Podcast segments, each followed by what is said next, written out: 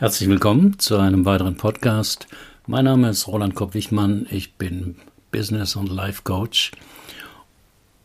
Das Thema heute: Trauen Sie sich denn zu, mit jemandem wie mir zu arbeiten? fragte der Klient im Coaching. Da der Umstand, Hilfe zu brauchen, für Narzissten meist kränkend erlebt wird, verweigern sie unbewusst oft die Rolle des Klienten Stattdessen treten sie sehr dominant auf, hinterfragen gern die Kompetenz oder das Vorgehen des Coaches. Hier tappen Coaches schnell in Fallen, was den Narzissten in seiner Skepsis über die ganze Psychobranche bestätigt. Woran man Narzissten erkennen kann und wie man mit ihnen doch befriedigend arbeiten kann, erfahren Sie in diesem Fallbericht. Das Drei-Stunden-Coaching war seit sechs Wochen vereinbart. Mein Klient hieß Ruben A., 43 Jahre, Portfolio Manager in einer Großbank, seit zwei Jahren in einer Partnerschaft, keine Kinder. Ich hatte dem Klienten den Zugangslink für unsere Online-Sitzung vor drei Tagen gemailt, saß zur vereinbarten Zeit am PC und wartete. Nach fünf Minuten wurde ich unruhig und schrieb dem Klienten eine E-Mail. Keine Reaktion. Nach zehn Minuten überlegte ich, den Termin abzubrechen, als mein Handy klingelte. Wo sind Sie denn? Seit zehn Minuten warte ich auf Sie, schallte mir eine aufgebrachte Stimme entgegen. Das ist ja kein guter Start für unser Coaching. Narzissten erkennen ist manchmal ganz leicht. Zum Beispiel, wenn man bemerkt, dass das Gegenüber einen Fehler gemacht hat und, anstatt sich zu entschuldigen, einen angreift. Hier wartet schon die erste Falle im Umgang mit Narzissten. Würde ich darauf hinweisen, dass der Klient wohl einen Fehler gemacht habe und den Zugangslink nicht angeklickt hat und stattdessen vor dem PC wartete, würde ich wohl den Rüffel kassieren, dass meine Mail unklar formuliert war, dass er den Link nicht finden konnte und so weiter. Hier gilt es also für den Coach durchzuatmen, den aufgekommenen Ärger beiseite zu legen und sachlich zu bleiben, um die Situation nicht zu eskalieren. Oh, dann gab es hier ein Missverständnis, wie das mit dem Zoom-Link geht. Gut, dass Sie mich angerufen haben, sonst hätten wir uns vermöglich noch verpasst. Aber erzählen Sie mal, was Sie zu diesem Coaching führt. Naja, so recht weiß ich das gar nicht, denn die Sache mit dem Coaching war nicht meine Idee, sondern die meiner Vorgesetzten. Die meinte, das könnte mir bei meiner Führungsarbeit helfen. Aber Sie sind nicht Ihrer Meinung, höre ich da heraus, oder?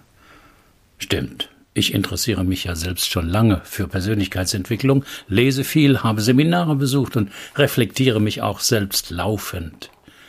Deswegen bin ich auch der Meinung, dass ich meine Arbeit selbst am besten beurteilen kann.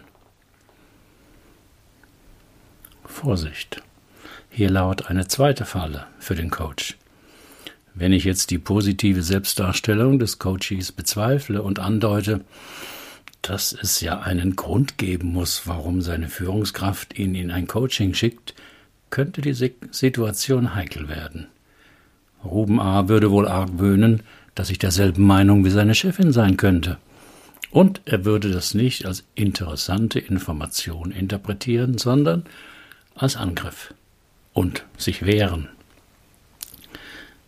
Solche Scharmützel sind aber zumindest in der ersten halben Stunde kontraproduktiv und haben den Nachteil, dass der Klient vermutlich noch mehr auf der Hut ist und sein Stresspegel noch mehr steigt. Damit Klienten sich öffnen, müssen sie sich sicher in der Situation fühlen.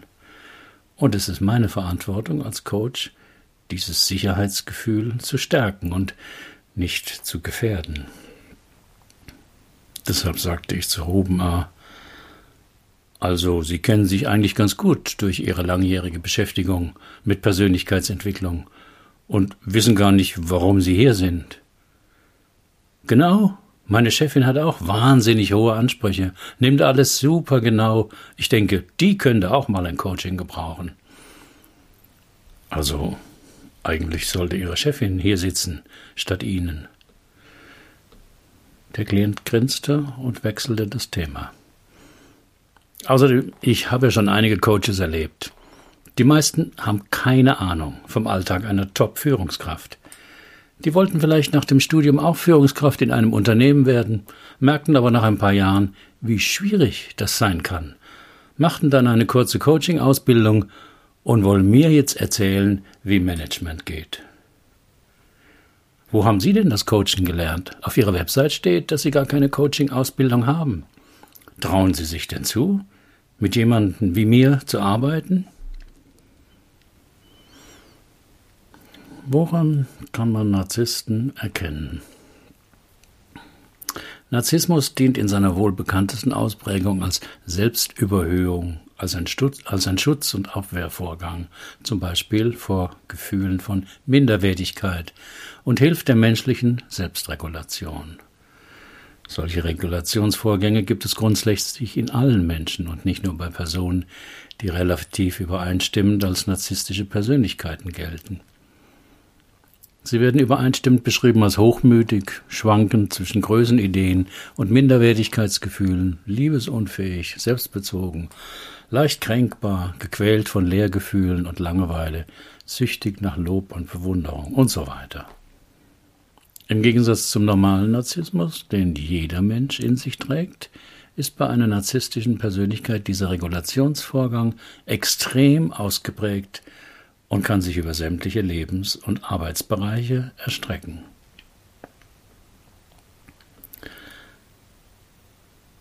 Narzissten erkennen ein wichtiges Indiz im Coaching-Prozess. Beziehungen im Leben kann man danach unterscheiden, wie die Macht verteilt ist. Entweder ist die Macht hierarchisch, einer bestimmt, der die anderen folgen, oder beide Parteien sind auf Augenhöhe haben die gleichen Rechte und Pflichten und fühlen sich gleichberechtigt.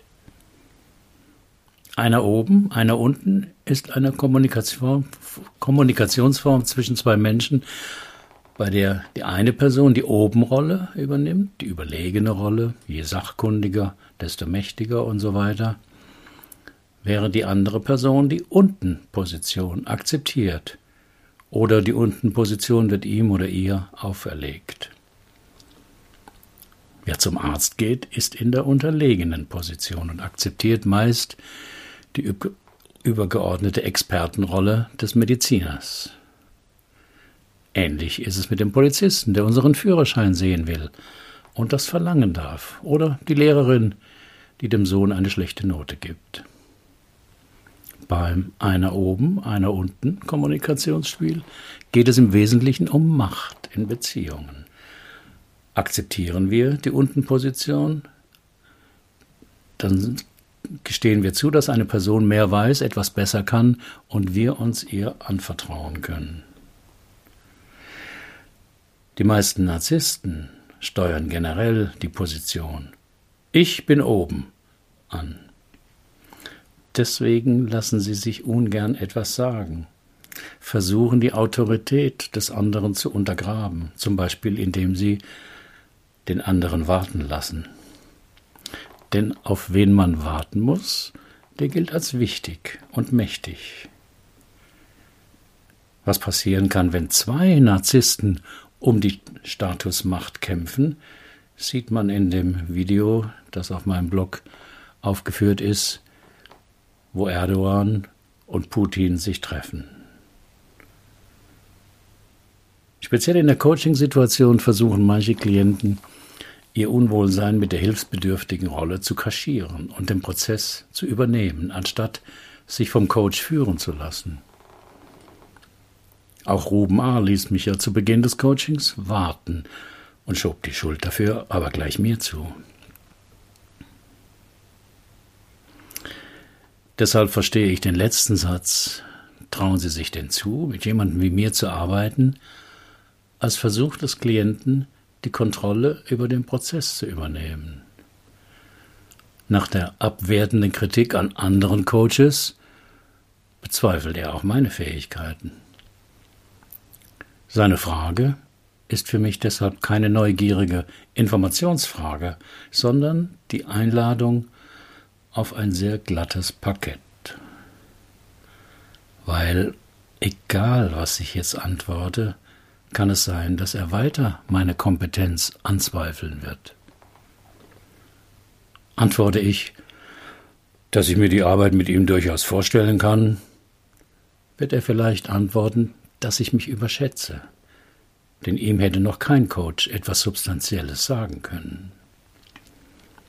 Antworte ich, dass ich zwar Coaching-Ausbildung habe, aber dafür keine Coaching-Ausbildung habe, aber dafür 40 Jahre Erfahrung in der Arbeit mit Menschen, würde er vielleicht sagen, dass man auch 40 Jahre lang etwas falsch machen kann. Antworte ich pikiert, dass er ja das Coaching ja nicht bei mir machen müsste, wird er mir antworten, dass ich jetzt getroffen und wenig souverän auf seine heimlose Frage reagiere. Wie entgeht man diesen Fallen im Coaching? Nach vielen unproduktiven Reaktionsweisen diesen Fallen im Coaching mit Narzissten zu entkommen, entwickelte ich im Lauf der Jahre eine elegante Methode, mit der man sich Respekt verschafft, ohne den, ohne den Klienten zu kränken. Hier zwei Beispiele. Klient fragt, haben Sie denn Erfahrung im Coaching von Top-Leuten wie mir?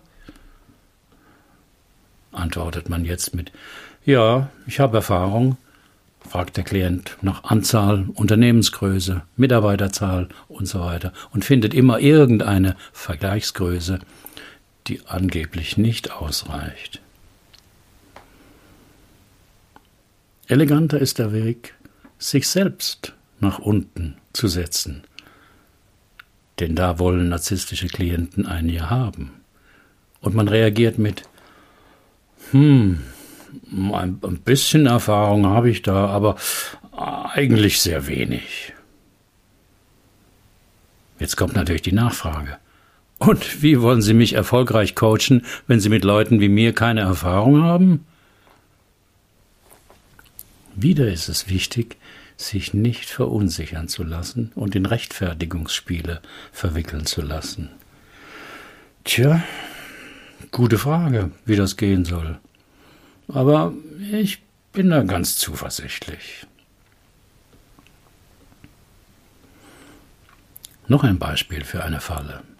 Klient sagt, nachdem er Platz genommen hat, Ganz schön unbequem, Ihre Sessel. Für die Honorare, die Sie verlangen, könnten Sie sich auch mal was Vernünftiges leisten. In dem Sessel kriege ich ja Kreuzschmerzen. Auch das ist meist keine harmlose Beschwerde, denn kein Klient sagt in den ersten fünf Minuten so etwas. Dass es ein Machtmanöver ist, merkt der Coach auch daran, dass er sich ärgert.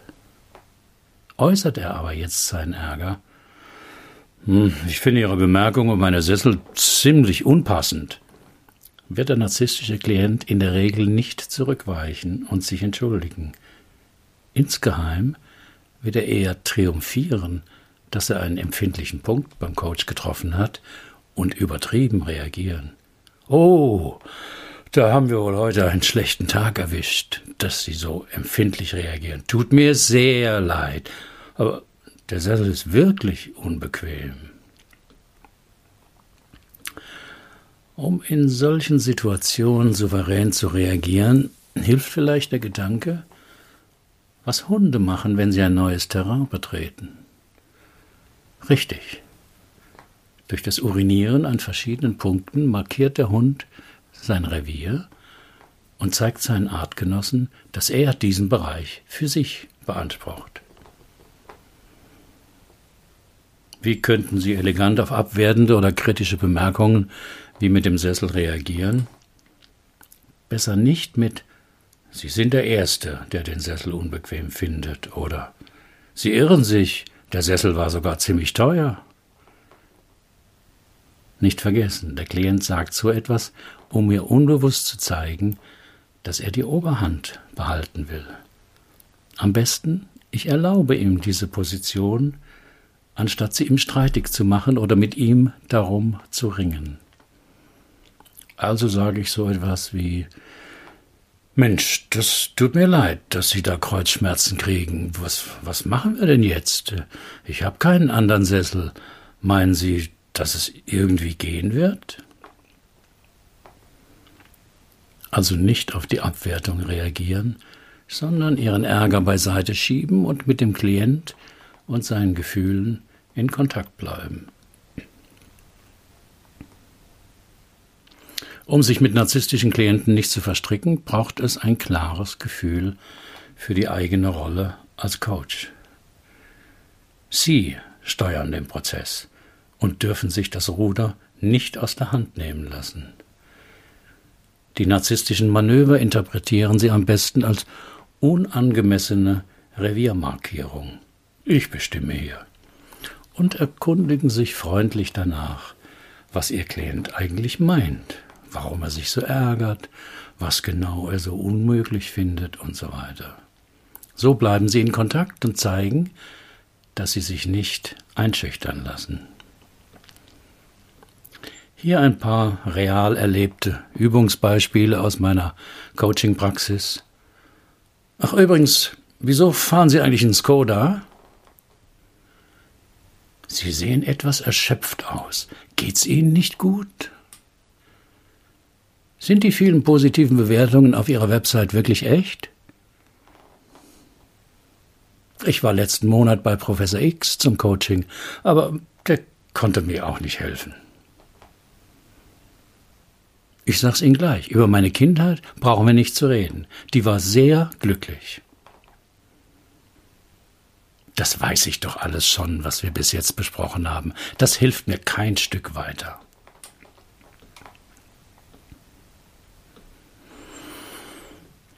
Ich würde meine Fehler ja zugeben, wenn ich welche hätte.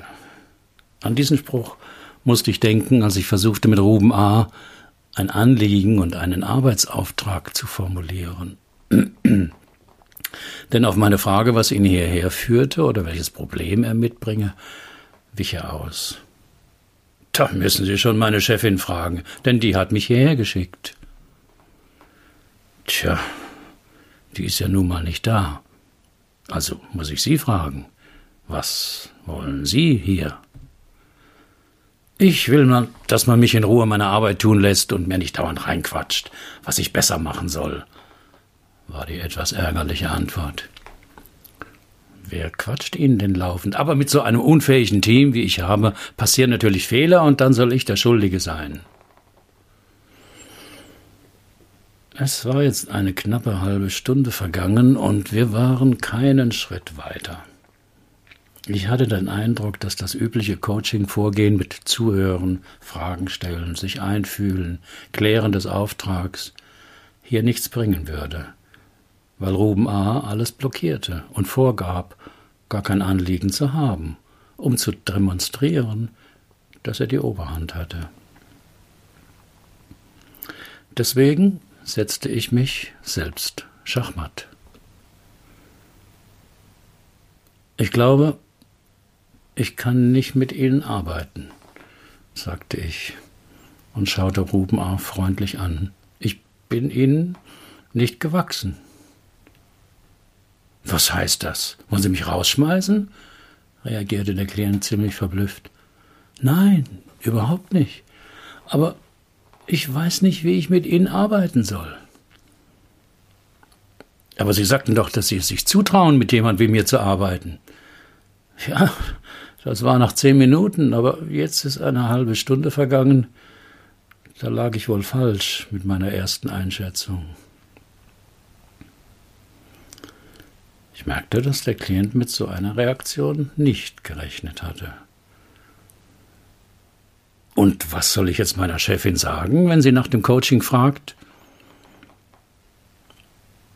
Am besten die Wahrheit dass sie viel eher ein Coaching brauchen würde als sie und dass man mit so einem unfähigen Team von ihnen keine positiven Resultate erwarten dürfte.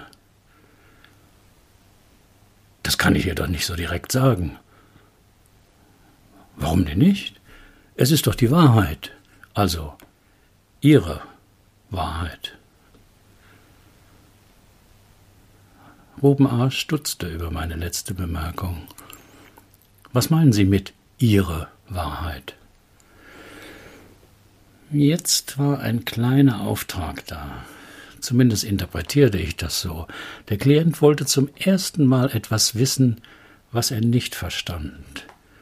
Und ich nutzte die Gelegenheit für eine konfrontative Deutung. Naja, die meisten Menschen wissen, dass es zu einer Sache mehrere Ansichten geben kann, also mehrere Wahrheiten. Ihre Chefin meint zum Beispiel, dass Sie Ihr Team zu eng führen, haben Sie erzählt.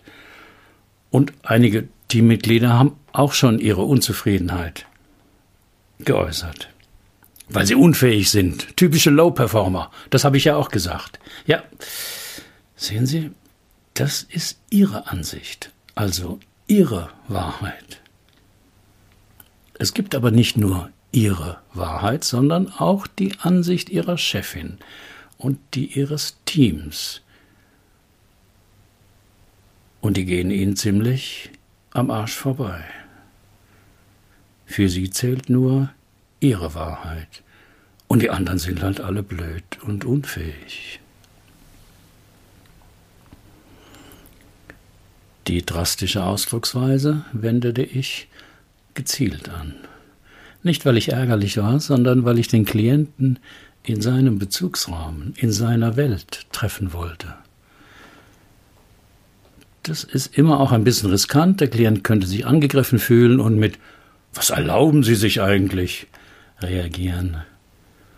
Worauf ich aber ganz unschuldig nachfragen würde, ob er im Inneren nicht genau das oft über die Meinungen der anderen denke.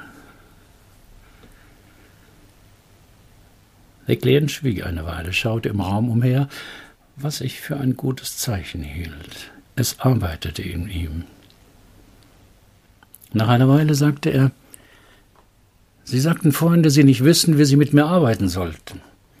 Ich kann es Ihnen sagen. Gut, da bin ich gespannt. Sie müssen mich überraschen. Nicht so das übliche Coach-Geschwafel. Das kenne ich in- und auswendig. Das haben die anderen Coaches auch versucht. Sie müssen mich aus der Deckung herauslocken, wie beim Boxen. Ich wurde wieder neugierig, blieb aber vorsichtig. Sie aus der Deckung herausholen? Und das soll helfen? Warum kommen Sie denn nicht selbst aus der Deckung raus? Das kann ich nicht. Ich weiß nicht, wie das geht. Ich kann nur angreifen oder mich verteidigen. Das habe ich ein Leben lang geübt. Das Leben ist Kampf. Bei einem anderen Klienten hätte ich jetzt nach Kindheitserlebnissen gefragt, die ihn zu dieser Überzeugung, das Leben ist Kampf, gebracht haben. Meist kommen dann Situationen zur Sprache, in denen der Klient sich als Kind unterlegen fühlte oder beschämt wurde wodurch deutlicher wird, warum ein Klient heute andere oft ablockt und niemanden an sich heranlässt. Aber ich nahm den Wunsch des Klienten, überrascht zu werden, ernst. Auch weil ich erlebt hatte, dass er in der Abwehr rhetorischer Inhalte sehr gewandt und nach eigenen Angaben ein geübter Kämpfer war. Ich bat ihn, die Augen zu schließen, und etwas achtsam zu werden. Dieser Entspannungskram funktioniert bei mir nicht. Das können Sie sich schenken, kam sofort seine harsche Reaktion.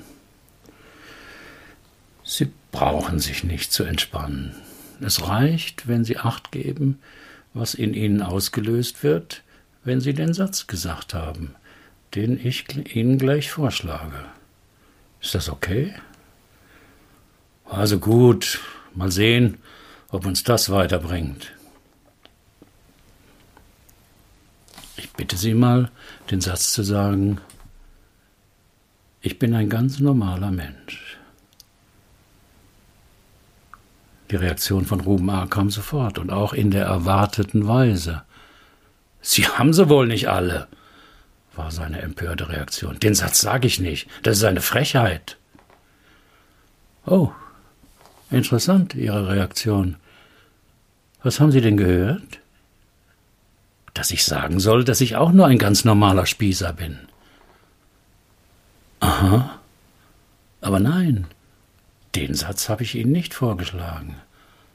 Aber natürlich, ich habe ihn doch gehört. Die Technik mit den positiven Sätzen ist deshalb so wirkungsvoll, weil sie unter dem Radar des bewussten Verstands des Klienten reinfliegt und man Informationen direkt aus dem Unbewussten erhält. Mag sein, dass Sie ihn gehört haben, aber gesagt habe ich den Satz, ich bin ein ganz normaler Mensch. Sind Sie sicher? Hundertprozentig. Aber was glauben Sie, warum Sie das mit dem Spießer gehört haben? Wer oder was sind denn Spießer? Na ja, 90 Prozent der Menschen sind Spießer, sind zufrieden mit ihrem Acht-Stunden-Tag, freuen sich auf das Wochenende und den Urlaub, zahlen brav ihre Steuer und in den Bausparvertrag und sterben nach einem langweiligen Leben. Ach, deswegen wehrten sie sich so gegen den Satz mit dem normalen Menschen. Waren ihre Eltern auch Spießer? Vor allem mein Vater war der Oberspießer, total eng im Denken, natürlich immer nur CDU gewählt, Urlaub immer nur in Deutschland und immer die Angst, was sollen denn die Leute denken? Wir wohnten in einer engen Dreizimmerwohnung, weil er keine Schulden machen wollte. Mein Vater war Versicherungsvertreter und wartete ein Leben lang auf seine Rente. Drei Monate vor der Pensionierung ist er gestorben. Und meine Mutter hat nach meiner Geburt nicht mehr gearbeitet, weil mein Vater das nicht wollte. Einfach alles nur grässlich, spießig. Ich verstehe.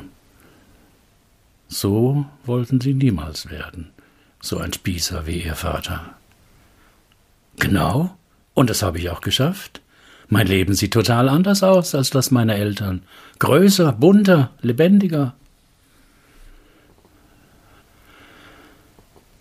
Ich wartete auf einen ruhigen Moment, wo Ruben A. von seinem triumphierenden Höhenflug wieder etwas herunterkam. Was ist ein normaler Mensch? Den Klienten gewähren lassen, abwarten und Stille aushalten, ist in manchen Coaching-Prozessen ganz wichtig. Vor allem, wenn man mit dem Unbewussten kooperiert. Sonst verwickelt man sich in unergiebige Debatten und das Wesentliche wird verpasst. Das Wesentliche im Moment war die Reaktion des Klienten auf den Satz Ich bin ein ganz normaler Mensch. Und ich wartete darauf, ob Ruben A. diesen Punkt von sich aus wieder aufgreifen würde. Wir hatten Glück. Also gut, ich wollte nie so werden wie mein Vater, das wusste ich aber schon vorher. Was hat das jetzt mit dem Satz mit dem normalen Menschen zu tun? Naja, ich denke, Ihr Vater war so ein ganz normaler Mensch. Da seine Werte und Ziele im Leben Ihnen so eng und beschränkt vorkamen, schworen Sie sich, nie so zu werden wie er. Das ist ihnen in gewisser Weise gelungen. Aber sie glaubten auch, dass sie ein ganz besonderer Mensch werden müssen, um bloß kein Spießer zu werden. Und da sind sie übers Ziel hinausgeschossen. Und was unterscheidet mich jetzt von einem normalen Menschen? Ganz einfach ihre Ich-Zentriertheit, dass sie nur um sich selbst kreisen, dass sie sich kaum in andere Menschen hineinversetzen können. Verstehe ich nicht. Dies ist immer eine schwierige Stelle in jedem Coaching-Prozess, wenn ungeliebte Eigenschaften oder Verhaltensweisen angesprochen werden, von denen der Klient vielleicht ahnt, dass es sie gibt, die er aber bisher erfolgreich verdrängt hat. Für Menschen mit einer narzisstischen Tendenz ist das noch schwieriger, weil sie sehr kränkbar sind und jede noch so berechtigte Kritik abwehren. Denn sie kennen nur Schwarz und Weiß. Wenn ich nicht der Größte bin, dann bin ich der letzte Versager.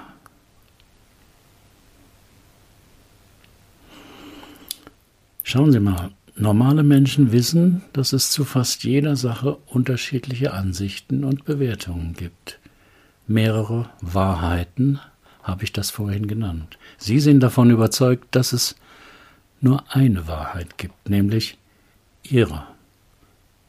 Aber ich habe doch recht mit meiner Meinung.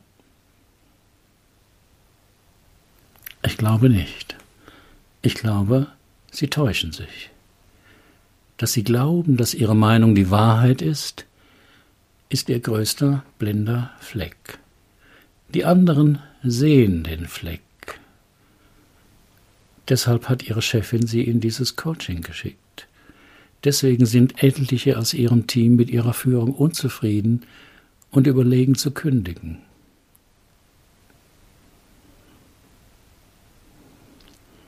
Auf dem Gesicht des Klienten zeigten sich rote Flecken. Innerlich kämpfte er wohl mit starken Gefühlen. Doch als ich mich danach erkundigte, sagte er, es ging ihm gut. Ich überlegte, ob meine Intervention mit dem blinden Fleck zu früh gekommen war. Er erinnerte mich aber schnell daran, dass es zum narzisstischen Spiel gehört, dass man die Schuld immer bei sich selbst sucht. Meine Freundin sagt öfters, dass wenn man mich gut findet, ich der unterhaltsamste und angenehmste Mensch sei, den sie kenne. Aber wehe, man würde etwas an mir kritisieren, dann wäre ich wie ausgewechselt, kalt und unnahbar. Da hat sie wohl etwas Wichtiges bei Ihnen erkannt, antwortete ich. Und ich habe den Satz mit dem normalen Menschen auch als Kritik empfunden, eigentlich als eine Frechheit und als Majestätsbeleidigung. Worauf mindestens die Todesstrafe steht, scherzte Ruben A. Die versteckte Drohung zeigte mir, dass wir wieder an der Oberfläche angekommen waren. Für einen Moment war durch den Satz und die Reaktion dem Klienten ein Stück seiner Struktur deutlich geworden. Er hatte eine Ahnung davon bekommen, dass es im Leben vor allem um eine glatte, dass es ihm im Leben vor allem um eine glatte, gut aussehende Fassade ging. Mit seinem Scherz versuchte er, wieder eine lockere Atmosphäre zwischen uns herzustellen. Das gefiel mir nicht, und ich überlegte, wie ich Ruben A. wieder mehr in Kontakt zu seinem inneren Konflikt bringen konnte, als ein lautes Telefonklingeln ertönte. Plötzlich war der Bildschirm schwarz, und ich ahnte, was kommen würde. Nachdem der Klient Kamera und Mikrofon wieder eingeschaltet hatte, ließ er mich wissen, dass man ihn gerade an ein Meeting erinnert hätte, das er vergessen hätte einzuplanen. Seine Teilnahme sei leider unbedingt erforderlich und er hoffe auf mein Verständnis, dass wir hier abbrechen müssten. Eiskalt abserviert hat er mich, dachte ich, und ärgerte mich über das abrupte Ende des Coachings. Vermutlich war ich ihm zu nahe gekommen.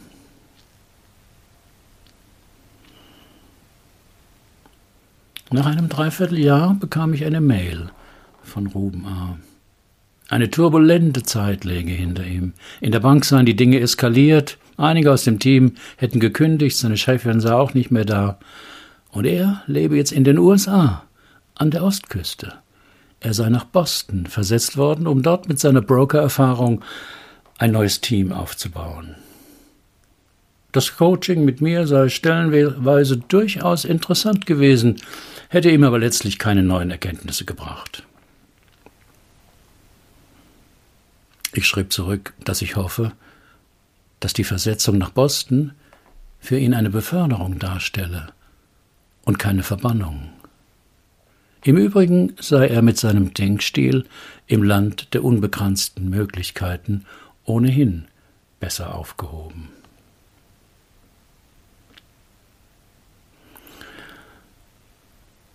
Auf meinem Blog finden Sie weitere Fallgeschichten, alle sind real, aber so verfremdet, dass ein Rückschluss auf meine Klienten nicht möglich ist und die Vertraulichkeit gewahrt bleibt. Haben Sie auch ein Problem, das Sie bisher nicht lösen konnten? Dann buchen Sie auch ein Drei-Stunden-Coaching oder mein Online-Seminar Lebensthemen klären. Wir finden die Lösung dort, wo Sie noch nie gesucht haben. Sind Sie Coach oder arbeiten Sie intensiv mit Menschen und wollen lernen, auch so zu coachen? Ich biete eine Fortbildung an zu dieser Methode. Alle Informationen auf meinem Blog. Haben Sie selbst auch mit Narzissten zu tun? Oder sind Sie selbst einer? Herzlichen Dank für Ihre Aufmerksamkeit. Bis zum nächsten Mal.